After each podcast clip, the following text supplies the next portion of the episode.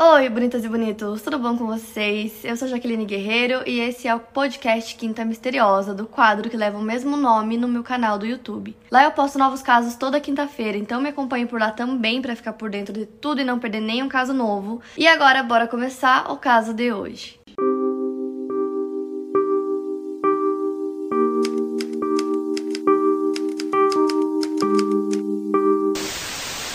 Então, o caso que eu escolhi para contar para vocês hoje é sobre o trio de Springfield. Sharon Elizabeth Levy tinha 47 anos, ela trabalhava em um salão local e era mãe solteira, e foi descrita como sendo muito próxima de sua filha, Suzanne Elizabeth Streeter. Chamavam a Suzanne de Suzy, ela tinha 19 anos de idade, tinha cabelos loiros iguais aos da mãe dela. E a Suzy era muito amiga da Stacy Caitlin McCall, de 18 anos. Tinha cabelos loiros escuros e olhos claros. A Charlotte tinha guardado dinheiro por muito tempo para comprar a casa dos sonhos dela, para que ela e a Suzy morassem nessa casa, então ela tinha acabado de comprar a casa. É, então, logo depois que ela se separou do marido, elas foram, né, para essa nova casa. E a Cheryl e a Suzy estavam muito animadas nessa casa nova, elas queriam decorar a casa, restaurar móveis, então elas estavam muito felizes. Já a Suzy e a Stacy se conheciam desde crianças, então desde a infância elas sempre foram muito amigas. As duas estavam juntas na escola secundária de Kickapoo e elas estavam se formando juntas também no dia 6 de junho de 1992. Elas tinham planos de comemorar a formatura junto com outra amiga delas chamada Janelle Kirby, e elas também planejavam ir para a faculdade juntas. Então, como as aulas estavam acabando e tal, a formatura, elas queriam aproveitar ao máximo, então elas tinham planejado várias coisas para a última semana de aulas, né, na última semana que já era a formatura delas também. Então, como eu disse, a formatura aconteceu no dia 6 de junho, e nesse mesmo dia tinham várias festas acontecendo para comemorar o fim das aulas e tal.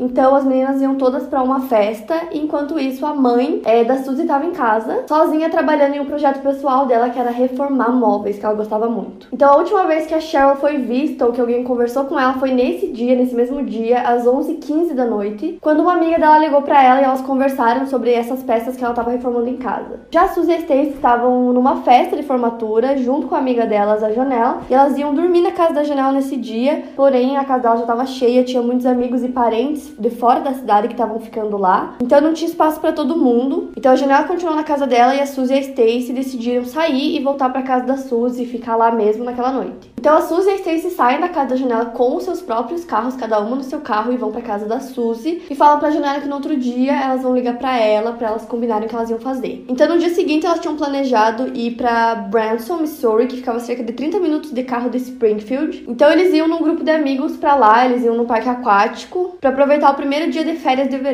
Então o combinado é que as meninas fossem até a casa da Janelle, todos se encontrariam lá e de lá eles iriam pro parque. Então no dia seguinte, 7 de junho de 1992, era um domingo de manhã, a Janelle estava em casa com o namorado esperando pelas meninas e nada delas chegarem, eles esperaram, esperaram e nada. Então a Janelle começa a ligar para as meninas, mas ninguém atende, ela liga várias vezes. Então ela começou a ficar preocupada e decidiu ir até a casa da Suzy para ver o que aconteceu. Então ela foi com o seu namorado Mike. Então por volta das 9 da manhã eles chegam na casa da Suzy e lá na frente da casa tá estacionado os dois carros das meninas, então eles imaginam que elas estão lá. Então ao chegar na porta da entrada, eles perceberam que a luz estava quebrada, o abajur que fica em volta da luz estava quebrado, mas a lâmpada estava intacta, então tinha vidro por todo o chão. Então os dois decidem tirar aquele vidro dali e jogar na lixeira, porque eles acharam que, quem sabe, as meninas chegaram muito tarde, acabaram quebrando sem querer, e que se a mãe é, da Suzy visse, ela ia ficar brava, então eles tiram o vidro e jogam no lixo. Então os dois batem na porta várias vezes, mas ninguém atende, até que eles tentam abrir a porta tava destrancada, então eles entram. Só que eles não encontram nenhuma das meninas lá, eles procuram por elas pela casa, não encontram ninguém, só encontram o cachorro da família, o Cinnamon, que tava bem agitado e não parava de latir, parecia que ele tava muito incomodado com alguma coisa. Eles foram até os quartos e a cama da Cheryl e da Suzy, elas estavam tipo mexidas, assim, como se alguém tivesse dormido ali. No banheiro também tinham várias coisas, então parecia que as meninas chegaram, tiraram a maquiagem, é, colaram anel, tudo tava tudo ali. Então parecia que elas tinham chego em casa sim. Então assim, tudo parecia normal na casa, parecia que elas tinham chego em casa depois da festa, mas não tinha ninguém lá. Mas os carros estavam lá, as coisas delas, bolsa,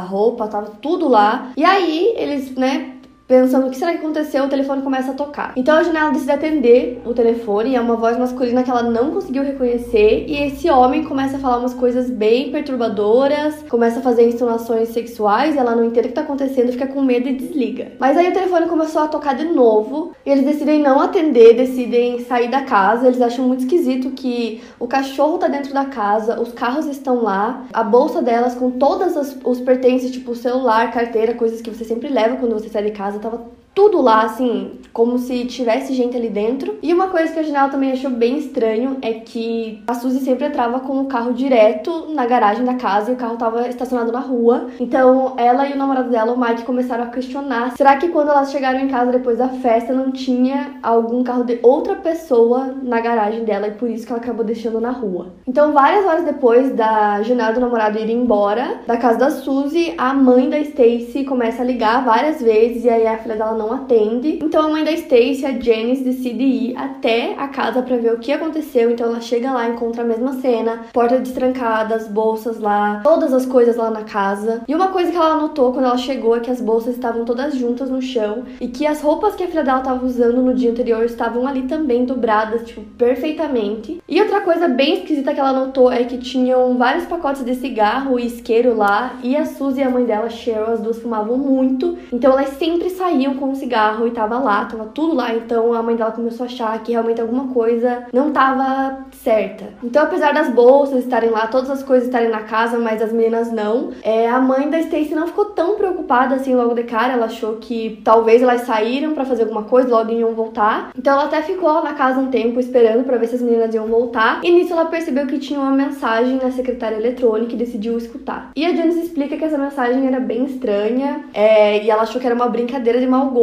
e de alguma forma ela acabou apagando essa mensagem sem querer. Mas aí as horas vão passando e nada, elas não aparecem. Então a Janice decide finalmente ligar para a polícia e fazer um relatório de pessoas desaparecidas, né, das três. No momento que ela liga para a polícia, já faziam 15 horas que elas estavam desaparecidas. A polícia acredita que a mensagem que estava lá no telefone, na secretária eletrônica, poderia ser muito importante e crucial para o caso, mas ela foi apagada. E por algum motivo a polícia acredita que eram duas pessoas. É uma que ligou naquele momento e outra que deixou a mensagem. Eles não acreditam que era a mesma pessoa. Não sei por que, que eles chegaram nessa conclusão. E no dia do desaparecimento, muitas pessoas foram na casa da Cheryl. Então, assim, estima-se que entre 10 a 20 pessoas entraram e saíram da casa o que, né, a essa altura vocês já sabem que não, não dá para fazer isso porque estraga qualquer prova, qualquer DNA que possa ter ali, tipo, já estragou. O vidro também da varanda que eles, né, eles não sabiam também, não dá pra ocupar os dois. A janela e o Mike, né, o namorado dela, limparam aquele vidro que poderia ser a única evidência, é a única prova do que pode ter acontecido ali, eles tiraram, então eles mexeram na evidência, mexeram nas evidências que tinham dentro da casa. Por conta disso, a cena do crime, né, que era toda a casa, foi completamente contaminada. E a polícia não encontrou absolutamente nada que indicasse que houve luta ou que alguém arrombou as portas não estavam arrombadas. E a única coisa diferente mesmo era aquela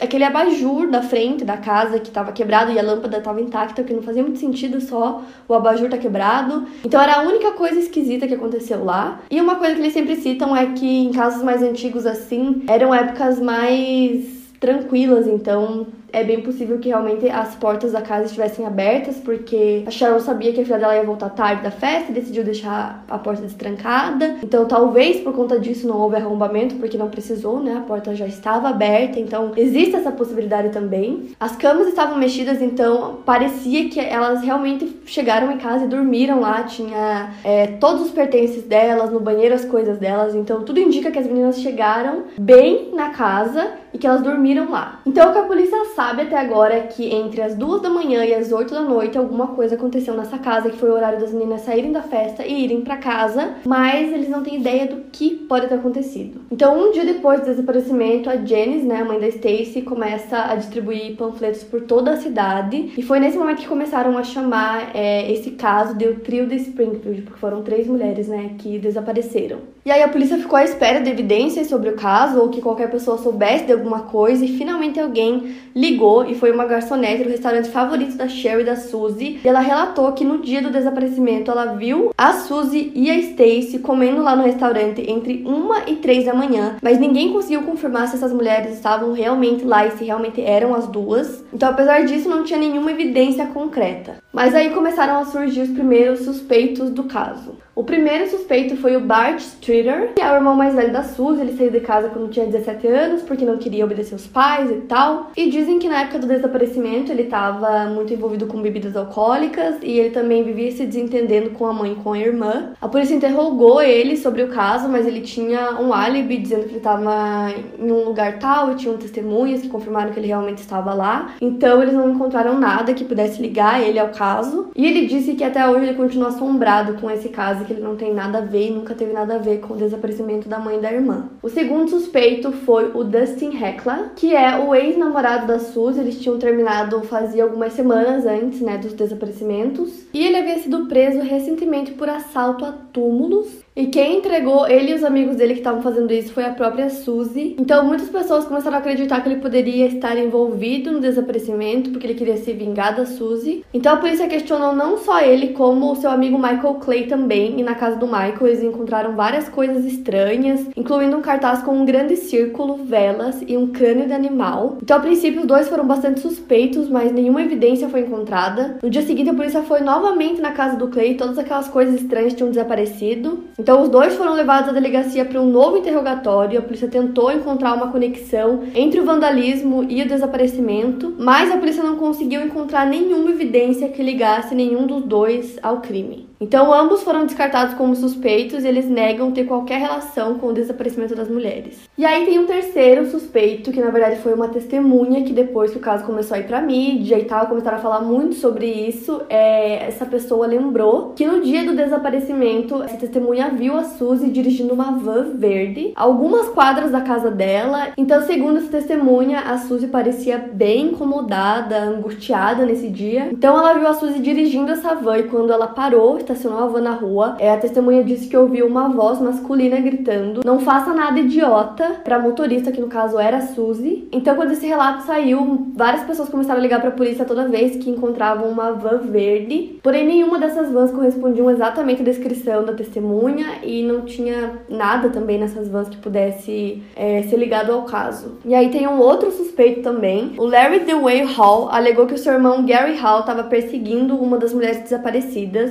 O Larry Disse que o seu irmão e mais outro homem supostamente sequestraram e mataram a Cheryl, a Suzy e a Stacy. Depois jogaram os corpos numa floresta e esse homem supostamente era o dono da van verde. Então, de acordo com o departamento de polícia de Springfield, eles investigaram a fundo isso, mas não encontraram nenhuma evidência concreta que ligasse o Hall ao assassinato. Então, a polícia dizia que apesar de várias dicas começarem a aparecer, todas elas levavam a um beco sem saída. E aí o quinto e maior suspeito é um homem que morava na Flórida e tinha um longo histórico criminal chamado Robert Craig Cox. Esse homem tinha sequestrado e assassinado violentamente uma mulher, então ele já tinha uma ficha criminal bem pesada. Em 1992, depois de ter sido solto em liberdade condicional, ele passou a frequentar bastante Springfield, porque ele estava trabalhando como mecânico em estacionamento de carros usados, onde o pai da Stacy também trabalhava. No entanto, dizem que essa evidência dos dois terem trabalhado no mesmo local foi apenas coincidência. Em 1997, o Robert Craig foi preso no Texas como sequestrador, condenado em um assassinato na Flórida, quando ele disse a vários jornalistas que sabiam que as três mulheres haviam sido assassinadas e enterradas,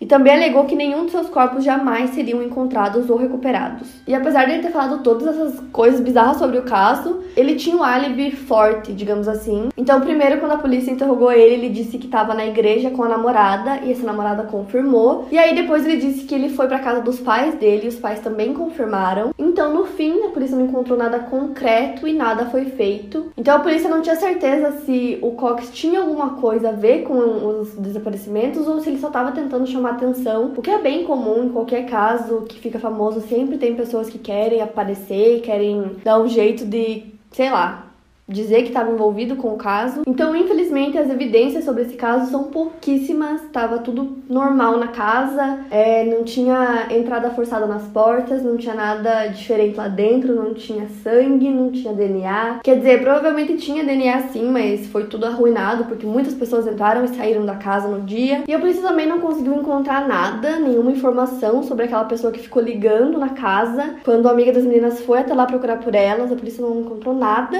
E também a mensagem que estava na caixa eletrônica foi apagada também, por isso nunca conseguiu mais nada. E aí no dia 31 de dezembro de 92 ligaram para a polícia alegando que tinham informações sobre os desaparecimentos. E essa pessoa que ligou era um homem que, segundo a polícia, sabia várias coisas sobre o caso, então eles acharam que realmente ele sabia alguma coisa a mais. Mas a ligação foi cortada e eles nunca conseguiram entrar em contato com esse homem. Foi pedido até na mídia assim: essa pessoa que ligou, por favor, liga novamente nunca ligou, então o que quer que essa pessoa sabia ou não sabia sobre o caso. A gente nunca vai saber porque ele não ligou mais para a polícia, a polícia não conseguiu rastrear o número nem nada, e aí ficou por isso mesmo. Então, em 1997, depois de nenhuma nova evidência sobre o caso aparecer, a Suzy e a Cheryl foram declaradas legalmente mortas, embora ainda estivessem oficialmente arquivadas sob o termo de desaparecidas. Mais ou menos nessa época teve uma outra pista também dizendo que os corpos estavam enterrados no estacionamento do Hospital Cox, as pessoas foram investigar, mas não encontraram nada. Então tem todos esses suspeitos que eu falei, mas a polícia não conseguiu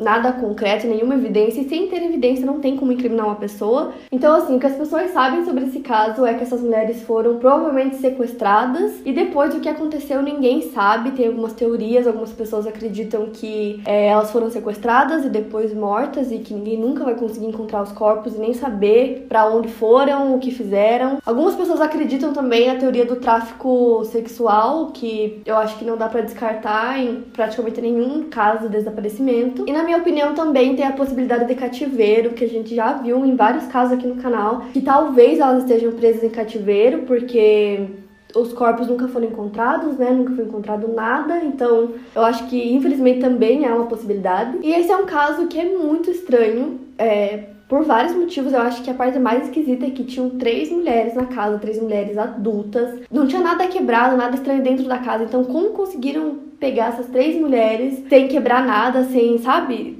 Ficar tudo perfeito, tudo normal, para que ninguém conseguisse encontrar nada na casa. Conseguiram sequestrar três mulheres adultas. Como? Sabe? Como conseguiram fazer isso? Ninguém viu nada. E aí também tem a luz na varanda. Por que, que só essa luz foi quebrada? O que, que isso significa? E é basicamente isso. Até hoje a polícia já recebeu muitas informações sobre o caso. Dizem que foram mais de 5 mil ligações e dicas sobre o caso, ou pessoas que acham que viram alguma coisa, mas nunca nenhuma dessas dicas levaram a nada. Então esse é mais um caso que permanece até hoje sem solução. Para mais casos, siga meu podcast aqui no Spotify, lembrando que os casos novos saem primeiro lá no meu canal do YouTube toda quinta-feira. Obrigada por ouvir, até o próximo caso.